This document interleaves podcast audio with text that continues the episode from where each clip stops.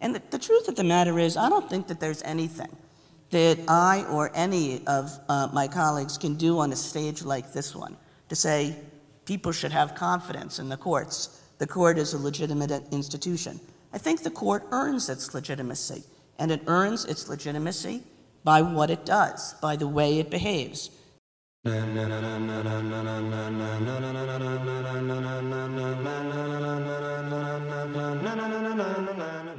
Después de declaraciones controversiales por parte de jueces sobre la legitimidad de la Corte Suprema de Estados Unidos, el reporte de la filtración de sentencia que eliminó el precedente de Roe v. Wade y de investigaciones periodísticas que revelaron conflicto de intereses entre familiares de jueces, jueces y organizaciones religiosas, el Tribunal Supremo de Estados Unidos comenzó su periodo de publicación de sentencias del periodo 2022-2023.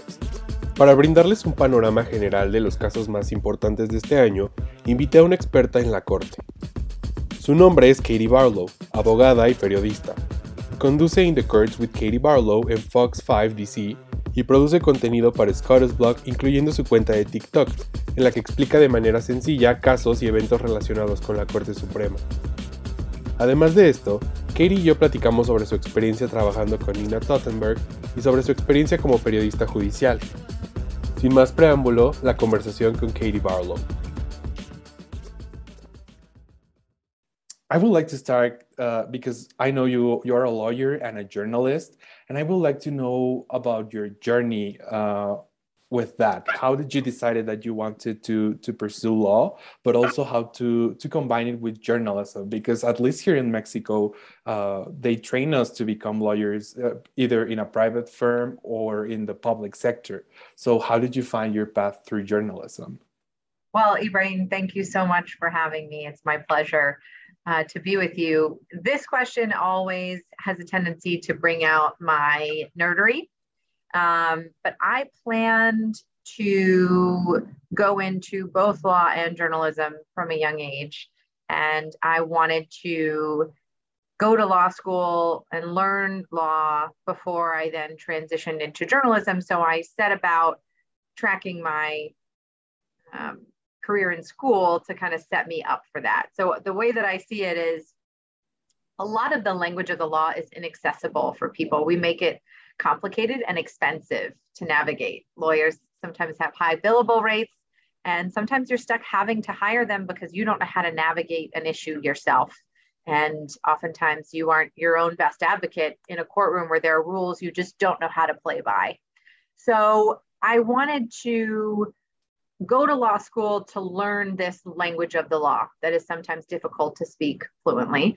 And then I wanted to practice for a while, which I saw as learning to speak the language more fluently and really flex those skills and, and get comfortable with at least some areas of the law. Of course, many lawyers specialize, and so you can't learn everything or practice everything, but you learn a little bit and you get the basics.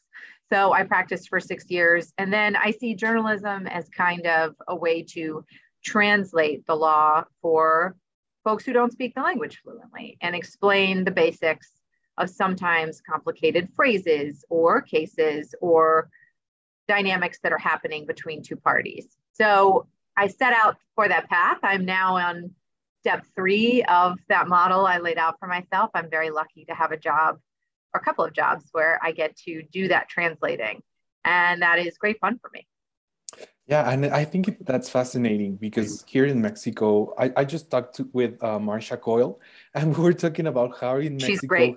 Yeah, yeah, and he, uh, I, I explained her that here in Mexico, we don't have that kind of uh, cover. They, people don't cover the court or the judiciary as the way in the United States they do.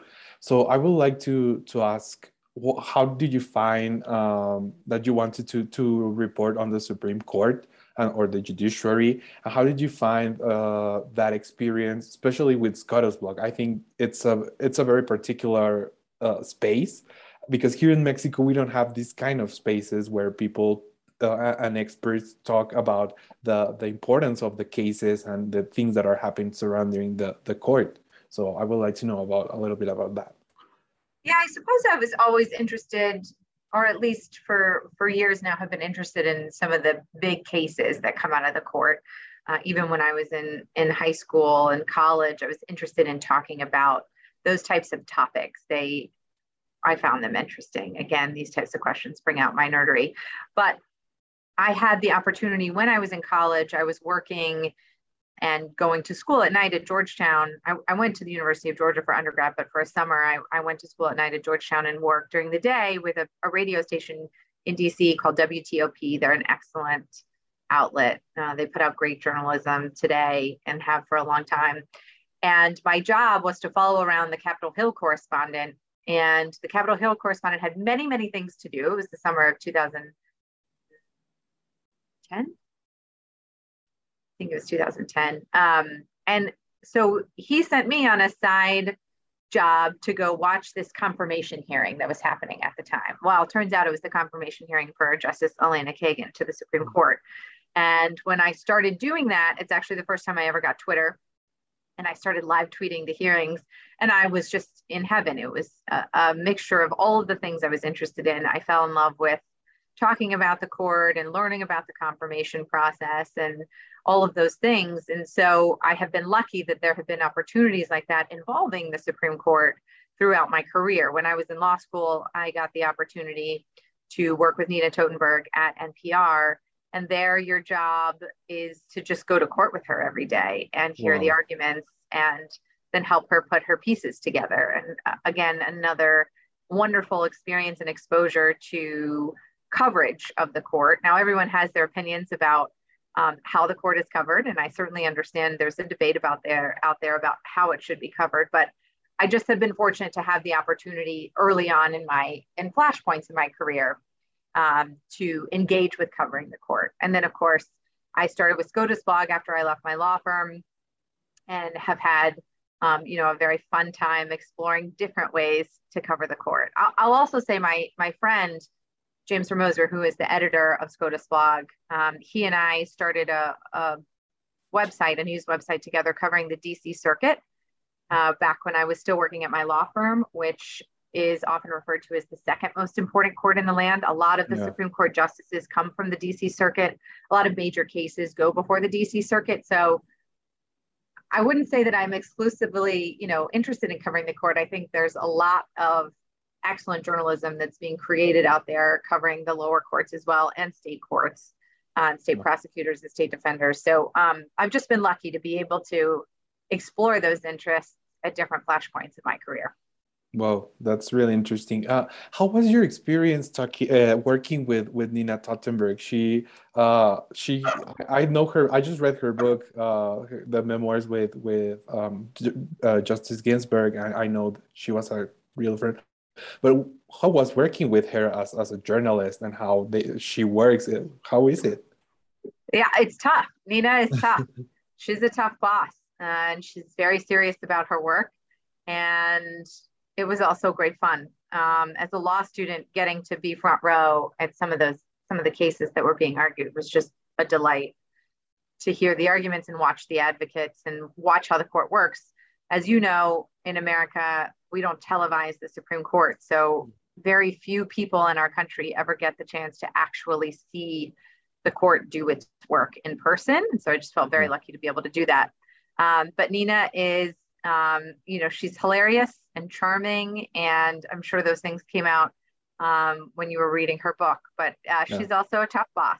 So she will hold your feet to the fire and, and tell you when you screw up and, um, you know, be very direct. But I found, I mean, I, she, I now am lucky to count her as a friend, but uh, I enjoyed my time working with her. And NPR is also, you know, a great place to work and get started and learning the basics of journalism and what the tenets are and how to how to produce good quality educational journalism yes i can imagine and i would like to ask because you you talk you mentioned that uh, you began when twitter was starting uh, how how the way that the Supreme Court is covered has changed uh, during your your experience because now uh, I, I, see your your TikToks and I think they are fantastic. The way you in a very short period of time explain really dif difficult topics. How how do you that, do that? How do you condense so much information and how how have you seen all that those changes in the way you communicate the things that are happening well i think everyone consumes information differently um, and you know there are still plenty of people out there who would much rather sit down with a physical newspaper in their hand on a weekday morning and read about what the court's doing than of course you know listen to a two minute tiktok but i have learned to evolve that type of coverage if we want to reach a broader audience. And part of our goal with reaching or, or with exploring TikTok is to try and reach new people and bring in, you know, folks who are interested a little bit in the court but might not know much about it. So I try to be very basic and distill down as much as possible, but that's um, sometimes difficult because I don't want to be overly simplistic. Often Supreme Court cases are nuanced and have difficult, complex questions with you know more than two minutes worth of an answer. So it's a fine line. I'm not sure I always succeed in walking it, but I try to envision, you know, an audience of, you know, perhaps even middle schoolers or people who have a middle school understanding of the case or the court um, and, and try to just get the basics out so people understand the types of cases and the type of work that comes before the court. And we don't just cover the major cases, we cover um, some of the, the less well covered and, and lesser known cases. And often I find on TikTok, um, there are experts uh, in all of those areas and, and they engage. There's always an audience, even uh, for the most obscure topics that come before the court. Yeah. um, I would like to talk about the the court right now. Uh, some weeks ago, we just received the uh, the inform or the report of the leak investigation of the Dobbs uh, decision last year. Um, I would like to know a little bit about your perspective on, on what happened because I think this is unprecedented in the Supreme Court uh, of the United States history. Here in Mexico, uh, Supreme Court decisions are normally leaked uh, it's really normal that that that happens because justices have uh, big uh, teams of, of people working with them. Um, but I would like to know about your perspective on what happened, and do you think will we ever know uh, who who leaked that decision? Yeah, that's the million dollar question, and I do not know if we will ever know who leaked that decision. I think the leak itself was earth shattering for the court. It is an institution that clearly from the report, as we have seen, runs on trust and runs on the relationships within the building among the staff, the justices, those who work there temporarily and those who work there long term. Uh, we learned from the report, you know, there were many hands and many eyeballs that were on draft opinions. We learned technologically, we weren't even able to identify sometimes if documents were printed, if documents were saved, if documents were, they couldn't even rule out that, you know, a document was absentmindedly left somewhere. So I think that that reveals a, an institution that trusted itself and the people in the building a great deal. And I think it no longer does. And I think we're starting to see what that looks like because we have now gone, we have had one opinion day this term, but we went a really long time without getting an opinion, much longer than we typically do. And it seems to be the case, again, from the outside, I have no inside knowledge here, but it seems to be the case that they have put in place new document protocols and security protocols and requirements that may be slowing things down or may take some time to adjust to. And so things are moving much more slowly. We're into February now and we've only had one opinion day. So, and I think that's just one example of how it has probably fundamentally changed the dynamics inside the building. Uh, the justices over the summer, you know, at some points kind of took pot shots at each other about institutional legitimacy and how the public perceives their work and it just seems very much like there is some internal struggle, if not turmoil, in the wake of that betrayed trust, whoever did it. Of course. Yeah, and I think um, it's it's really important to see that uh, on the interactions that the justices have, uh, because I think in, in America you have this culture of knowing a lot of the justices. You know the history and the background of the justices, and I think that gives you a lot of perspective on why they vote on certain things and how they might act. Uh, do you think this is important for the narrative or for people to understand who their judges who the judges of the supreme court are and what's happening inside the court i think it's important but i'm quite biased since it's, it's my job but I, it's interesting to hear you say that because i'm not sure and maybe this was true more five years ago than it is now but i'm not sure your average citizen could name three justices mm. um, or could identify them walking down the street. We talk about a few major cases a year that make headlines, but the bulk of the work that the court does doesn't make headlines and isn't in the news regularly. Um, again, that there, there may be a slight shift given some of the, the big news that the court has made lately. But of course, I think it's important. I mean, that's why I have dedicated a lot of my career and my life to trying to bring to light some of that work that they do and and how they do their work and who they are and you know it is our they're the head of one of three co-equal branches of government they have tremendous power over people's everyday lives they have tremendous power over our choices and um, things like our work standards and the water that we drink and um, you know name your what the standards are for getting admitted to school. I mean, just, you know, tremendous reach in the decisions that they make. And so the more that the American public can learn about them, about the institution, and about the cases that raise these types of questions that can have a tremendous impact, I think the better. And I think more sunlight and more transparency is always better as well. Of course. But again, I recognize I have a bias there. Yeah, and I think it's it's really interesting because here in Mexico we just had this scandal of the Supreme Court justice who uh, plagiarized her thesis, her university thesis.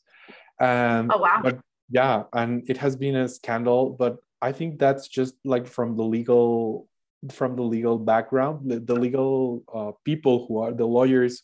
It's a small group of people here in Mexico, and everyday citizens. They are not talking about that. It's not something that is going through the headlines.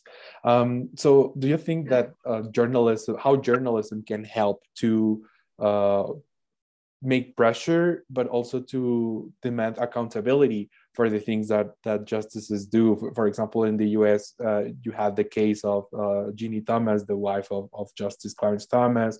They, I just read recently that there was this issue with uh, the wife of Chief Justice Roberts.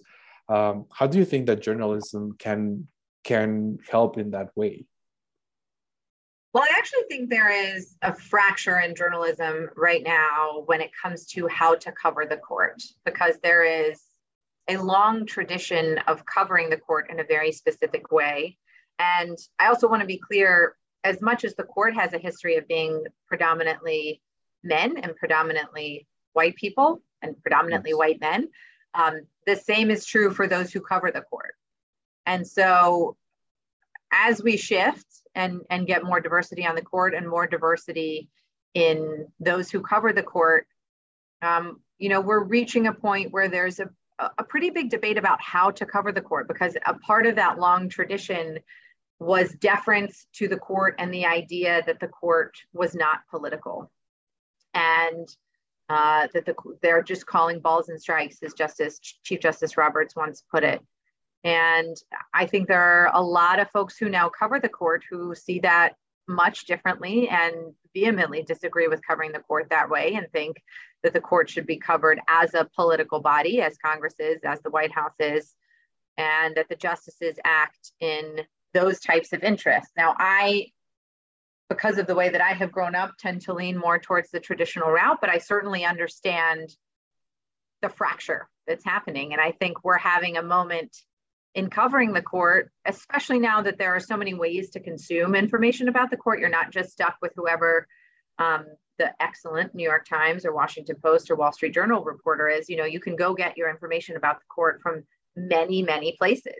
Um, so it'll be interesting to see, especially as we in journalism see more and more viewers, readers, audience members going to places and seeking out journalism that aligns with what they believe. Um, it'll be interesting to see if that's what happens with the court as well. Um, and I think that that's gonna that's going to be the next chapter in journalists and their role with the court over the next 10 years. Of course, yeah. And um, for example, you talked about that the first opinions are being published for this term.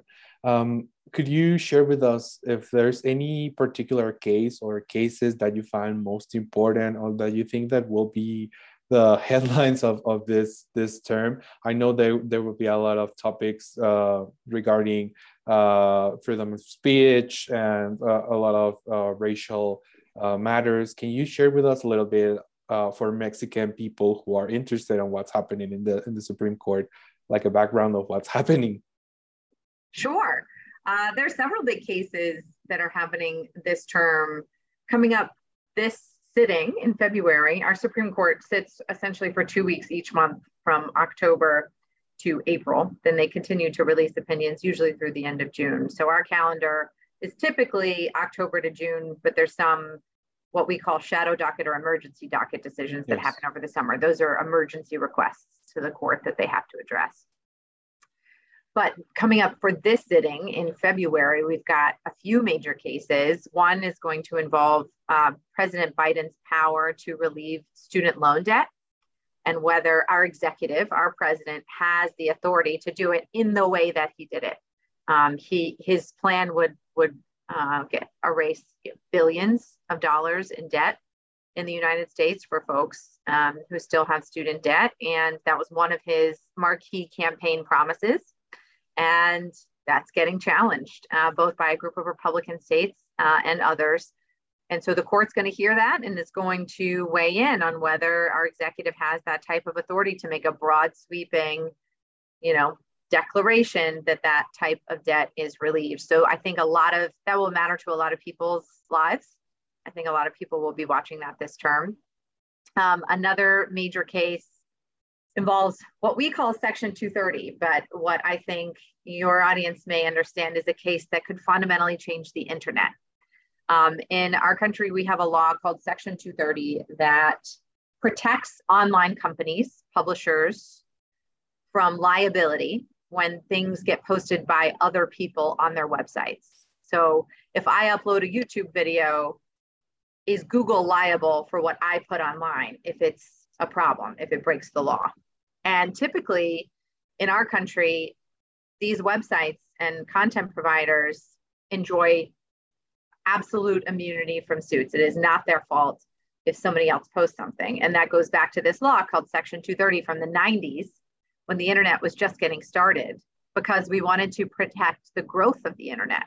It was still a baby at that point, and we wanted to ensure that it could continue to thrive. Well, now um, compared to 1996 when we had America Online and bulletin boards. We have highly advanced curated algorithms that show you content based on what you view and watch. And it's just an entirely different system. And so the question is, can are websites different than what they were then? And can they or should they be held liable? And it comes up through a case um, from a, an American woman who was killed in an attack in Paris, uh, a terrorist attack in Paris and her family is suing Google because ISIS posted YouTube videos for recruiting purposes in order to recruit its members. And they say that you know ISIS used the platform to build its terroristic activity. Um, they also say that there were ads that were run on those videos. And so the question is uh, typically Google would enjoy immunity from those types of claims under Section 230. Um, but if they're running ads, if they're popping up, you know, based on what you've watched, you should watch this type of curation. It's a bit of a tougher question now. And so the court has agreed to weigh in there. Uh, they're also hearing a similar case that involves social media companies and whether, uh, regardless of Section 230, they could be held liable for aiding and abetting terrorism, for allowing um, terrorist groups to recruit and post on their, on their websites. So if the reason why this is such a big case is if these companies lose that protection, then they could be sued for all kinds of stuff and face billions of dollars in liability. And it could fundamentally change how the internet works. You know, they might have to start charging people to use Google. Um, to, I mean, I, I, I just, I don't even know all of the possibilities, but it could, it could make a big, big difference.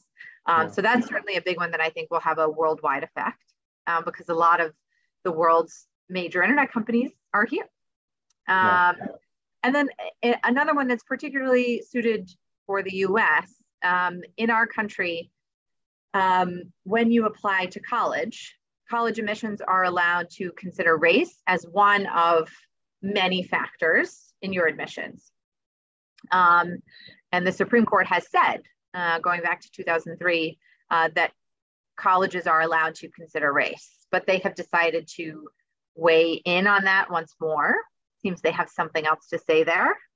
Uh, and when the court originally said they can consider race, they also originally contemplated that that wouldn't be needed for, for too long for before things get balanced out, essentially. Um, so that, that's called affirmative action in the United States. And, and the, case, the court heard that case as well.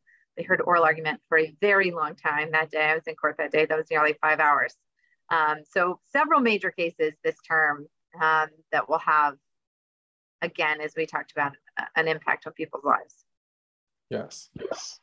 Um, I would like to ask what you, you, just said uh, that you cover the, the court in oral arguments. What's your favorite part of doing that, and how's the process of you uh, doing this this or reporting and going to, to the oral arguments, and how different it is uh, doing it like during the pandemic? I know it was during online, and now that you're going again in person, how how it has shifted your experience of reporting. Um, my favorite part of doing that job is actually when, first of all, it's it's going to work with so many of the court's press corps who are just excellent reporters and really smart and kind human beings. So being in the room with them after a five-hour oral argument and hearing them talk is um, fun for somebody who's interested in that and has always been interested in that. But I'll tell you the the most fun in my job is when I can figure out exactly how to pare down a case to two or three minutes. And when I can find the right comparison and the right analogy to help it resonate with as many people as possible. The moment I can figure out how to make a complicated case simple enough to put in a TikTok, that's when I feel like it's the most fun and that I'm the most successful at doing my job. Well, that's great.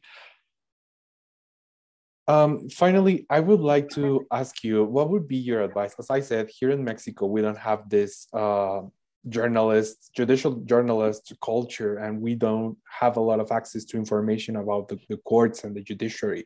What would be your advice for law students or young lawyers, or even just uh, young people who are interested in pursuing a career and trying to to do this uh, job that that it's basically to to um, communicate with people the information. What would be your advice for that? Well you just said it perfectly. It's to communicate this information to people. And i think my advice is the same to both aspiring lawyers and aspiring journalists. And that's to learn how to write and write well and writing well is not necessarily what you were taught in school although perhaps you were lucky enough to have the right english teachers uh, or the right spanish teachers to teach you how to put together the best argument or the best explanation or the best storytelling. But I think the most important thing you can do is learn how to write well from different angles. As a lawyer, sometimes your job is to advocate, uh, but sometimes your job is actually just to explain the facts to someone who doesn't know them. Explain them to a jury, explain them to a judge, explain them to your client so that they understand where they're sitting in that sphere of facts. And knowing how to put pen to paper and write simple, clear, effective communication is the most valuable skill that you can have in either journalism or law because it's the only thing that will last longer than you and that people um, value ultimately at the end of the day, in my humble opinion. Katie, thank and it's a much. lifelong journey for me to learn how to write and write well. I'm, I'm still learning that one, but but it, I think it is a lifelong journey. Yeah, I think so, and it's it's really interesting. Uh, Katie, thank you so much for for sharing with us about your story and about what's happening in, in the court. We will see, and we will uh, keep reporting on what's happening. We will see your your all your reports and and all the the stuff that you do. Thank you so much. Well, thank you for the work that you do and and bringing those these voices together. And I'll have to go listen to the the Marcia Coyle episode. I'm a big fan of hers, so um, well yeah. done well done to you for for putting this together i know it takes a lot of work thank you thank you so much